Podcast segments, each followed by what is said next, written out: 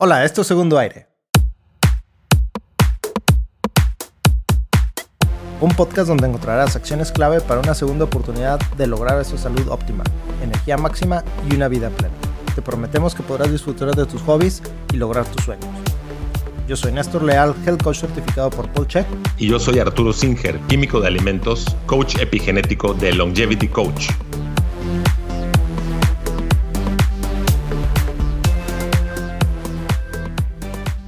La de tres, y a la de dos, ya. ¿Qué onda, Arturo? ¿Cómo andas el día de hoy?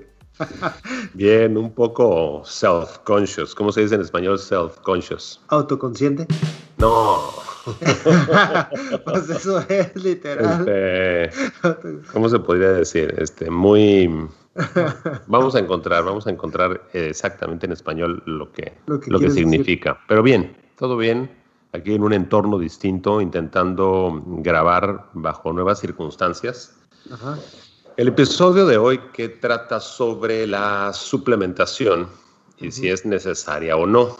¿Qué tipo de suplementación? Pues suplementación con este, pastillitas o capsulitas, inclusive inyecciones, en algunos casos este, cremas de distintas sustancias, obviamente químicas. Estás hablando de cosas adicionales a los alimentos. Ajá, bueno, suplementación, si nos vamos directo a la definición, es algo que suple, o sea, que estás tomando en vez de otra cosa que no estás em, ingiriendo o que no estás teniendo. Y la otra palabra es complementación, donde, como la ah. definición lo indica, se complementa tu alimentación con cosas extras o adicionales. Justo ayer estaba pensando en este tema porque ya estoy, ya, ya estoy con el libro de Sacred Cow que revisaremos este, pronto en otro episodio. Muy bien. Y, y entonces tocaban el tema de, por ejemplo, Beyond Meat y, y sobre estas proteínas sintéticas hechas en laboratorio que además les ponen, lo suplementan con vitaminas sintéticos, ¿verdad? Eh, sintéticas. Entonces, me recordaba aquella escena de Matrix donde están comiendo un, platillo que parecía como avena, ¿verdad? Y, que decían que no sabía nada, pero que tenía todas las proteínas, carbohidratos y grasas que necesitaban y tenían todos los, los minerales y vitaminas que requerían, pero era una masa amorfa, ¿verdad? Y de hecho, Mouse, el, el flaquillo, este que te lo servía, te decía que no, que no tenía todo lo que el cuerpo necesitaba. y ah. acto seguido entraba en la Matrix y estaba esta preciosa mujer con el vestido rojo, ¿te acuerdas? Sí, era Persephone, sí, esta, eh, esta cosa, Bellucci, Mónica Bellucci. No, no, pero, pero ella no era la del, la del vestido rojo, ella era la, ah, la esposa del francés, este, bueno, la pareja del francés, ¿no? sí, era Persephone. El Merovingio. Bueno, la cosa es que, sin irnos más allá, este, par de cinéfilos. Este. Efectivamente, la comida difícilmente tiene todo lo que uno necesita. Entonces, esta teoría generalizada de que necesitas comer variado para obtener un poquito de cada cosa, es como que lo que se ha manejado durante decenas de años. Yo creo que depende la calidad, ¿no? Del alimento algunos alimentos iban a tener, por ejemplo, qué tipo de, en qué tipo de tierra fueron cultivados algunas, este, algunos productos como frutas o verduras y qué tan sano está el animal y qué pasto comía o creo yo que sí va a variar un poquito la, la calidad de los micronutrientes. Varía muchísimo y lo que quiero es poner una, una especie de índice de, de lo que vamos a platicar el día de hoy y en primer lugar sería eso exactamente, la calidad nutricional de los alimentos. Luego, en segundo lugar, la capacidad del individuo de la absorción de estos nutrientes, porque si el, estómago, por ejemplo, no produce suficiente acidez, pues las enzimas proteolíticas no pueden digerir las proteínas y entonces pueden haber falta de aminoácidos y luego hay falta de eh, neurotransmisores que se generan a partir de los, de los aminoácidos. En, otra, en el tercer punto del, del temario, quiero platicar sobre los antinutrientes, que son sustancias que están presentes con los alimentos y a pesar de que el alimento tenga esta sustancia tan preciada, que es la que estamos eh, queriendo eh, suplementar o complementar, tiene un antinutriente que la hace totalmente inservible. Y como cuarto punto, también quiero mencionar el asunto de nuestra, nuestro biodomo intestinal, que también requiere de ser eh, alimentado. Entonces hay cosas que uno ingiere que no son para nosotros, sino son para el biodomo intestinal, que son em, huéspedes, que son como herramientas que generan sustancias que nosotros no podemos generar, como por ejemplo la vitamina K, relacionado con la coagulación sanguínea, que lo producen unas especies de Escherichia coli en el intestino. Entonces, bueno, estos cuatro capítulos son el orden del... El orden del día. Javier, ¿puedes llevar la minuta, por favor? Sí, es que es un complicado tema y ya que nos estamos dando a la tarea de explicarlo, pues quiero que se entienda bien. Muy bien, me parece bien el orden del día. ¿Alguien más que desea agregar algún otro tema a, tratar? A favor de mandarlo a quejas y sugerencias. Segundo aire podcast. Mándenos un memo. el, el día los somos no existen, ¿verdad? Entonces va. Efectivamente, y esto es, digamos, el punto número uno, lo que tú hábilmente mencionabas, no, por ejemplo, vamos a tomar el jitomate. El jitomate es un ejemplo claro, lo conocemos y nos hemos dado cuenta de que no solamente en distinta, de distintas especies, sino en distintos lugares, el jitomate sabe distinto, se ve distinto, huele distinto. Y el jitomate hidropónico, que es el que no toca la tierra en ningún momento de su crecimiento, se le agregan algunas sustancias fertilizantes al agua y crece. y crece con lo mínimo necesario que se necesita para que sea un producto vendible. Tiene la ventaja de que pues no le llegan insectos porque no está a nivel de tierra, este no se ensucia, pero tiene muchas desventajas como es la falta de los micronutrientes como el litio. inclusive hay nutrientes como el litio que son nutrientes para nosotros, pero que a la planta, hasta donde se sabe, en particular la del tomate, no le afecta para su desarrollo. Entonces, el tomate hidropónico puede tener cero litio y ser un perfecto tomate. Ideal para nosotros con ensalada.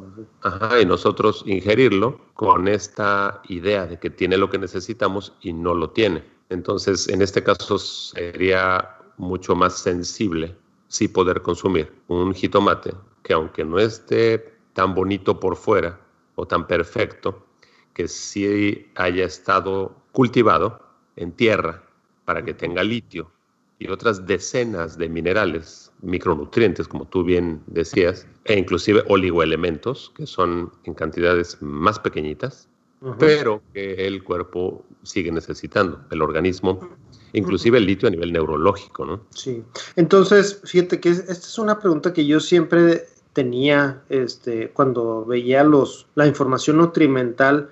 Una cosa es lo que de un producto procesado, pero cuando usaba de estas apps que te decían, bueno, un tomate o una manzana o cualquier, cualquier fruta o verdura, decía, contiene tantos miligramos de, magnesio, contiene tanto de litio, tanto de potasio, bla, bla, bla, bla, bla. Entonces, ah, y también venía como un promedio, bueno, de cantidad de fibra, cantidad de, carbohidratos complejos, eh, sencillos o simples, ¿verdad?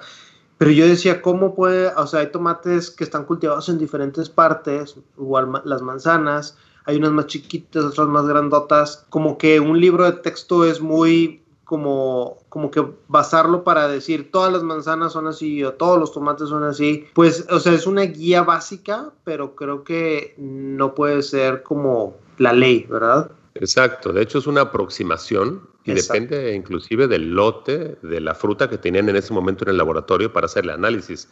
Durante el año, hay frutas que se dan durante muchos meses, hay frutas que no, pues van cambiando las condiciones, inclusive de un año a otro, van cambiando, de una región en otra, a otra, van cambiando.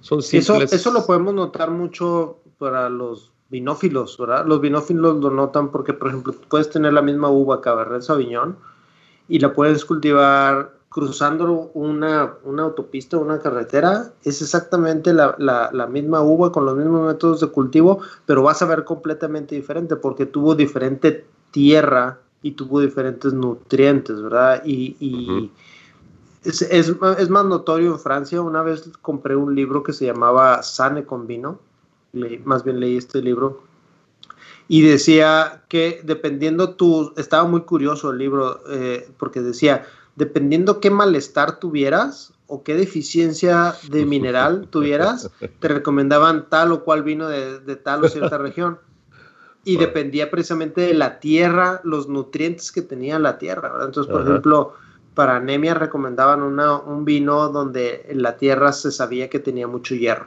Estaba bien interesante. Claro, pero no deja de ser un enfoque reduccionista y lineal para tratar de resolver un problema sumamente complejo, porque cuánto de ese hierro que tiene el suelo pasa a las uvas depende de las bacterias fijadoras de nitrógeno.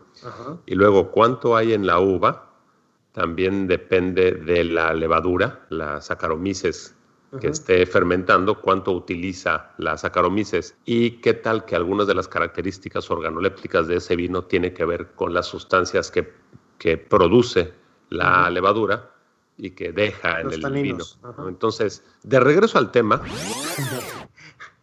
cerrando el paréntesis cultural. Ajá, es eh, valioso entender de que la época en la que vivimos, la tecnología nos permite, por un lado, evaluar qué deficiencias de oligoelementos o de eh, sustancias sencillitas tenemos en el cuerpo a través de, por ejemplo, análisis de sangre o análisis de muestras de cabello, y luego suplementar, o bueno, complementar la dieta con eso que la evidencia nos muestra de que te está faltando. Y en el caso del litio en particular, que es el que agarramos de ejemplo, se sabe que en los seres humanos modula la expresión de ocho, de al menos ocho genes distintos y que está relacionado con depresión y bipolaridad y otros efectos se siguen estudiando. Entonces, qué valioso podría ser en un, en un este, futuro que eh, todo mundo supiéramos, por un lado, cuánto necesitamos de cada cosa y por otro lado, si lo estamos obteniendo de los alimentos o no, para complementar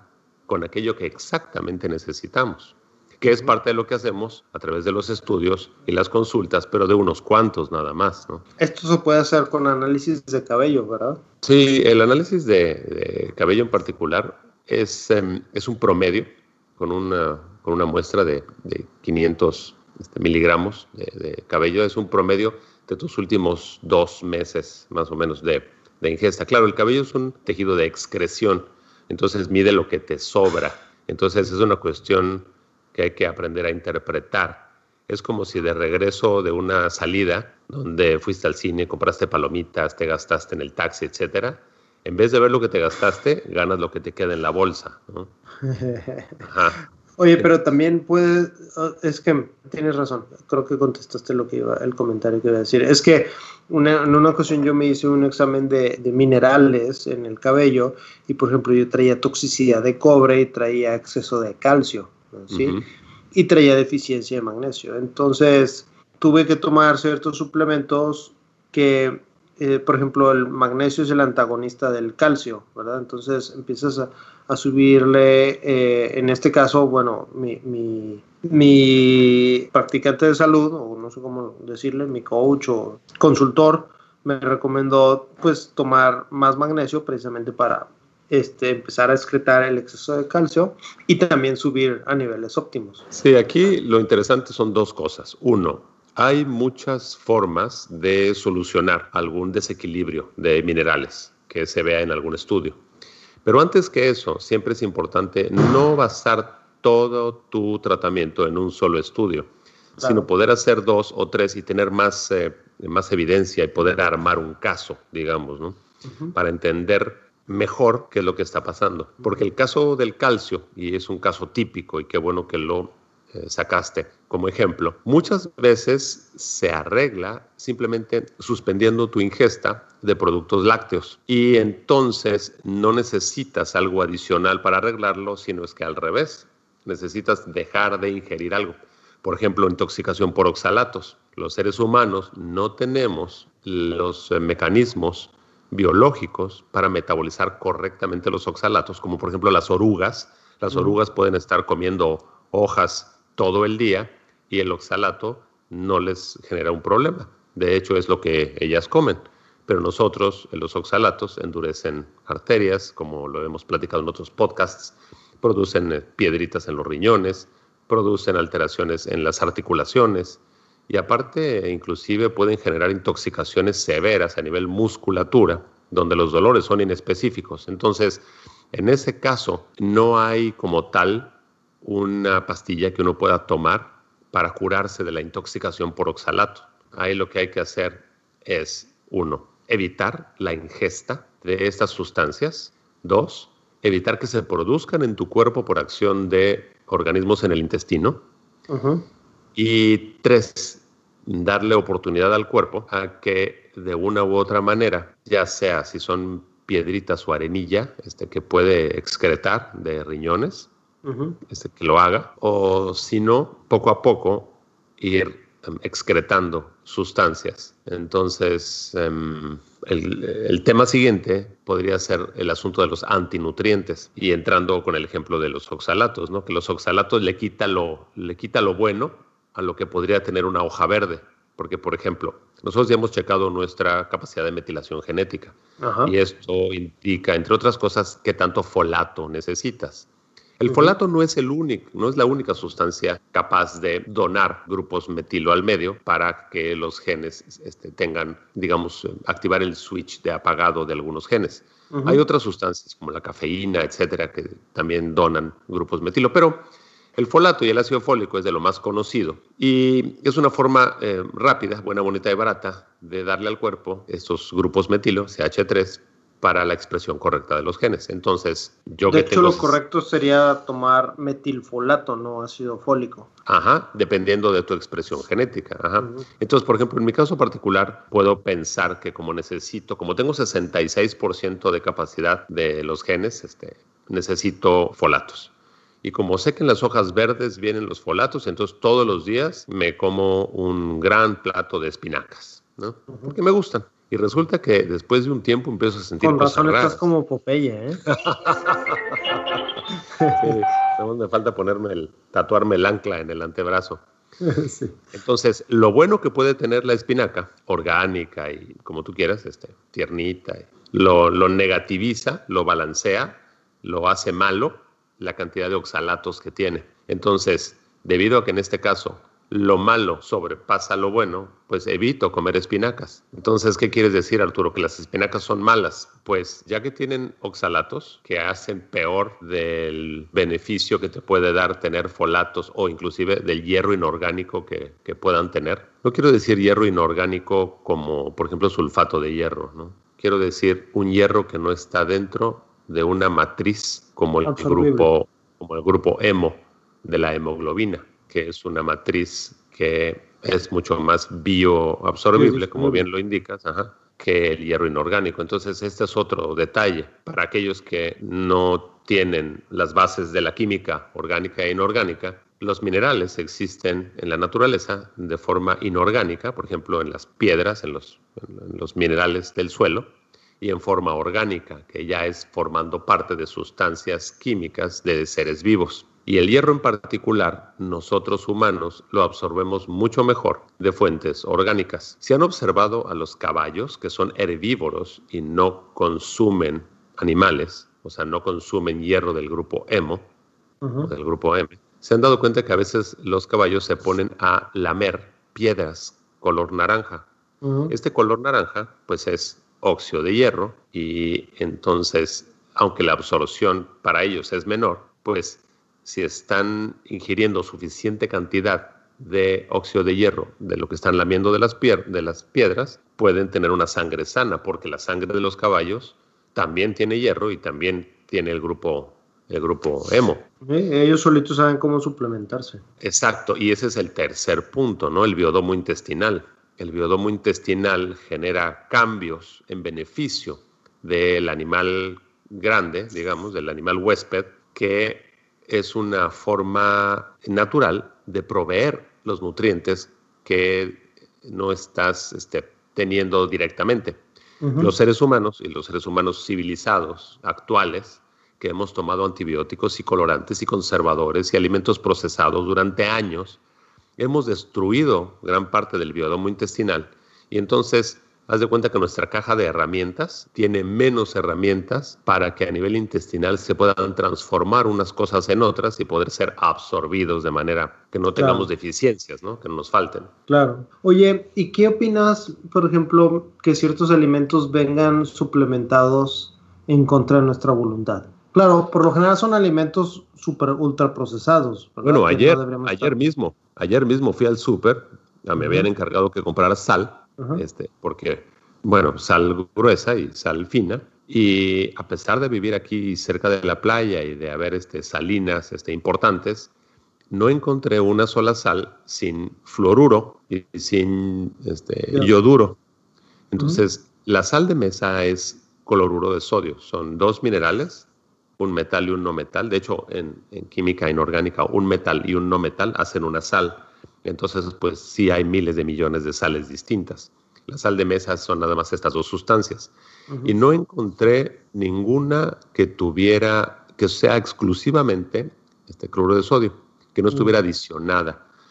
Y esta adición con flúor y yodo, pues esa es una cuestión que se ha hecho común en muchos países, pues porque hace muchos años habían investigaciones que, apoyaban la idea para evitar este caries dental.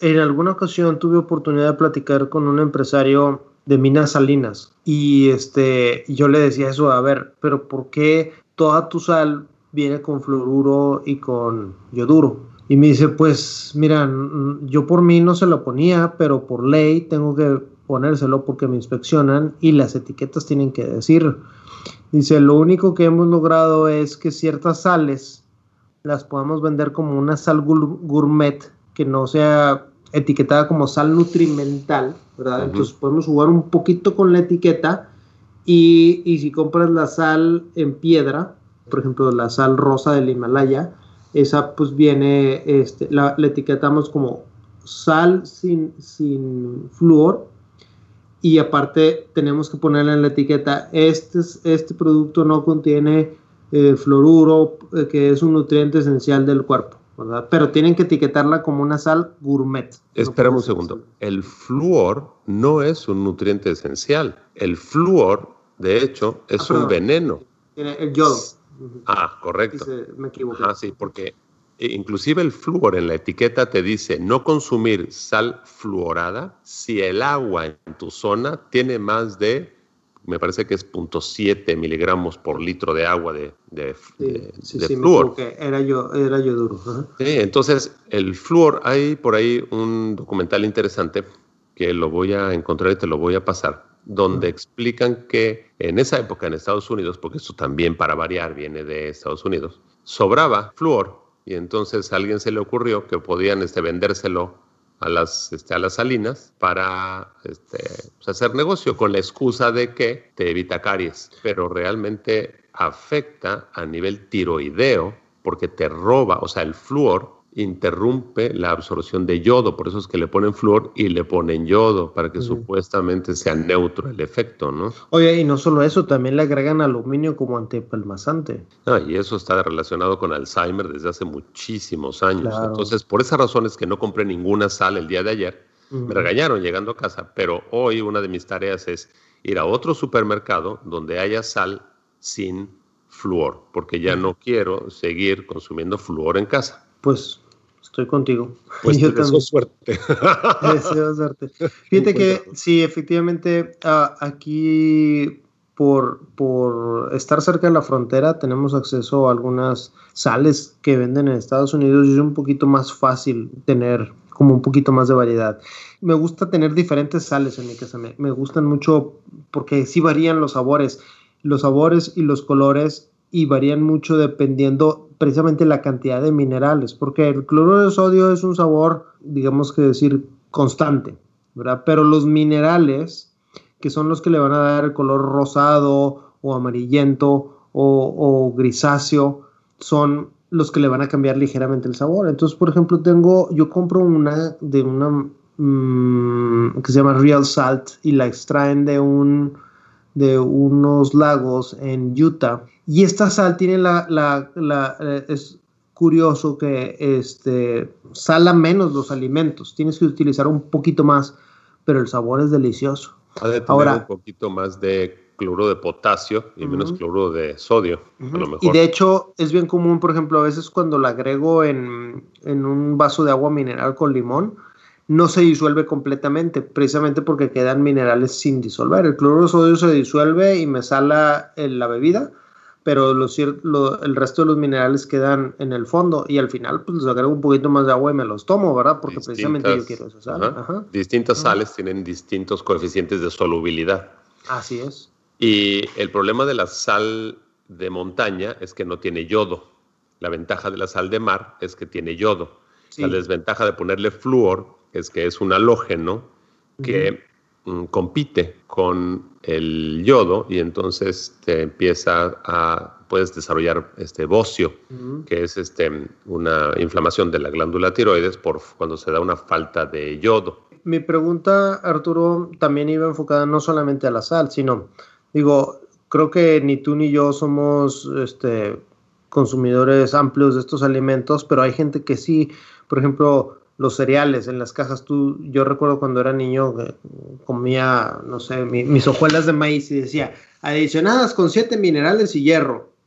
Y yo decía, pero ¿por qué si yo no quiero esos siete minerales y ese hierro? O sea, los estaba consumiendo en contra de mi voluntad. Yo solamente quería la hojuela de maíz.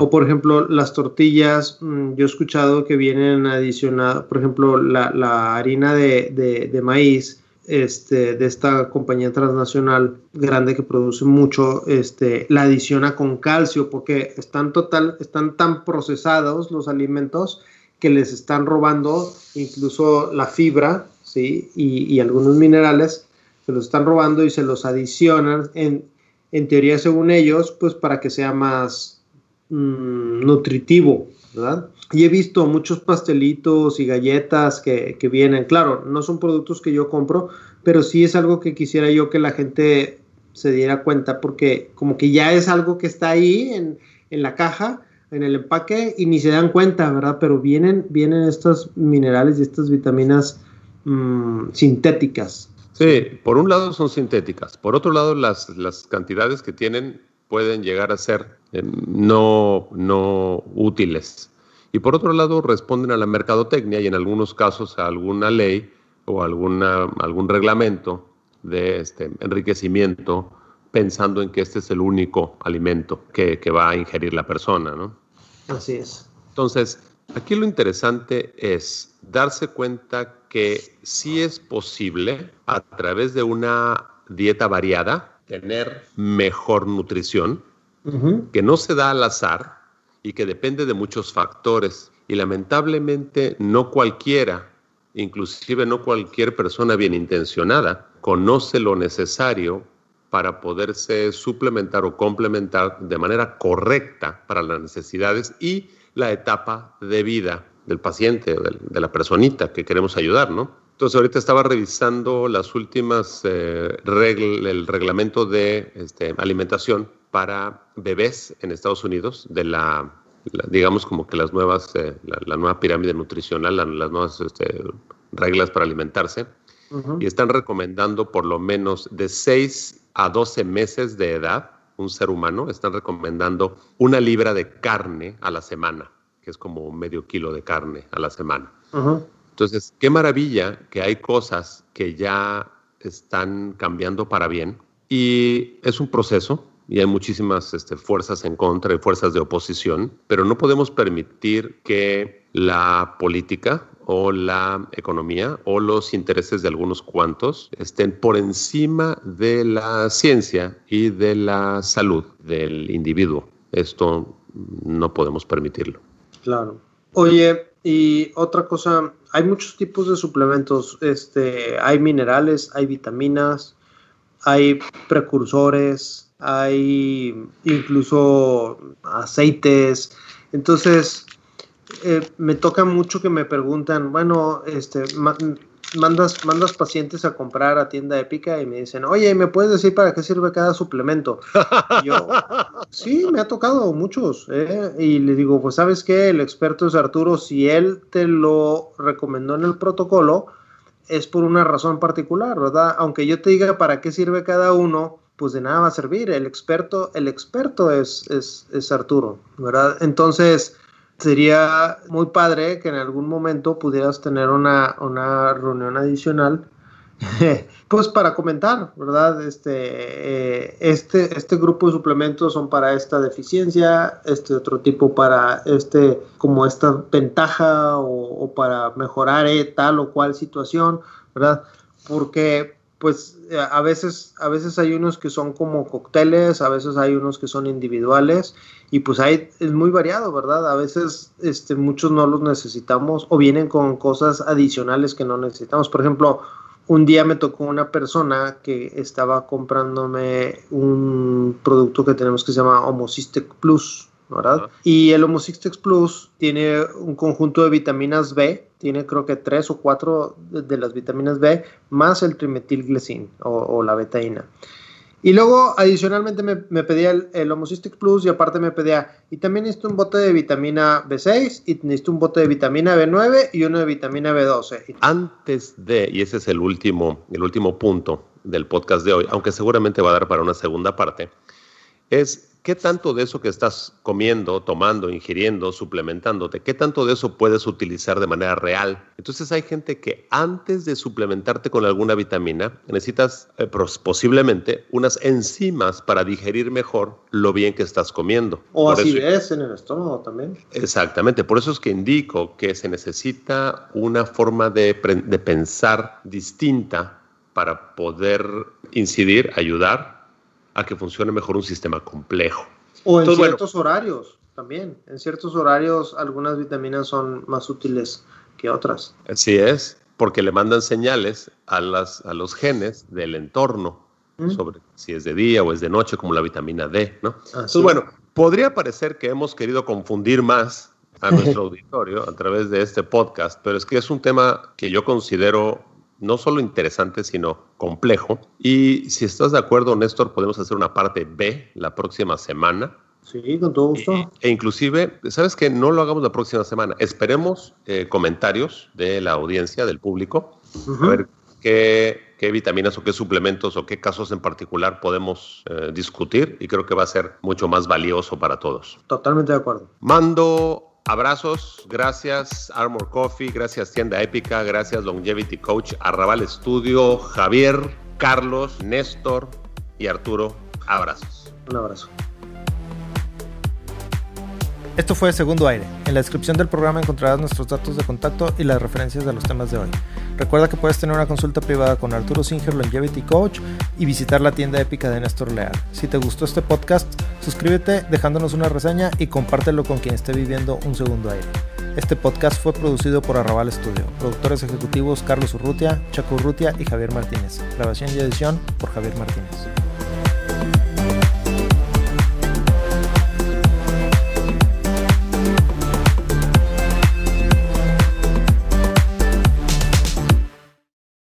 Este podcast se hace exclusivamente para propósitos de información general. Las declaraciones y opiniones expresadas en este podcast no constituyen consejos médicos. Este podcast, incluyendo Arturo Singer, Néstor Leal y los productores, se deslindan de cualquier responsabilidad por cualquier efecto adverso relacionado al uso de la información aquí contenida. Las opiniones de los invitados son propias y este podcast no promueve ni acepta responsabilidad alguna por las declaraciones de los invitados. Este podcast no hace representaciones ni da garantías de las cualificaciones o credibilidad de los invitados. Este podcast puede incluir promoción o publicidad pagadas para productos o servicios. Los individuos en este podcast pueden tener un interés económico directo o indirecto en los productos y servicios referenciados en el podcast. Si cree que tiene un problema médico, un médico autorizado.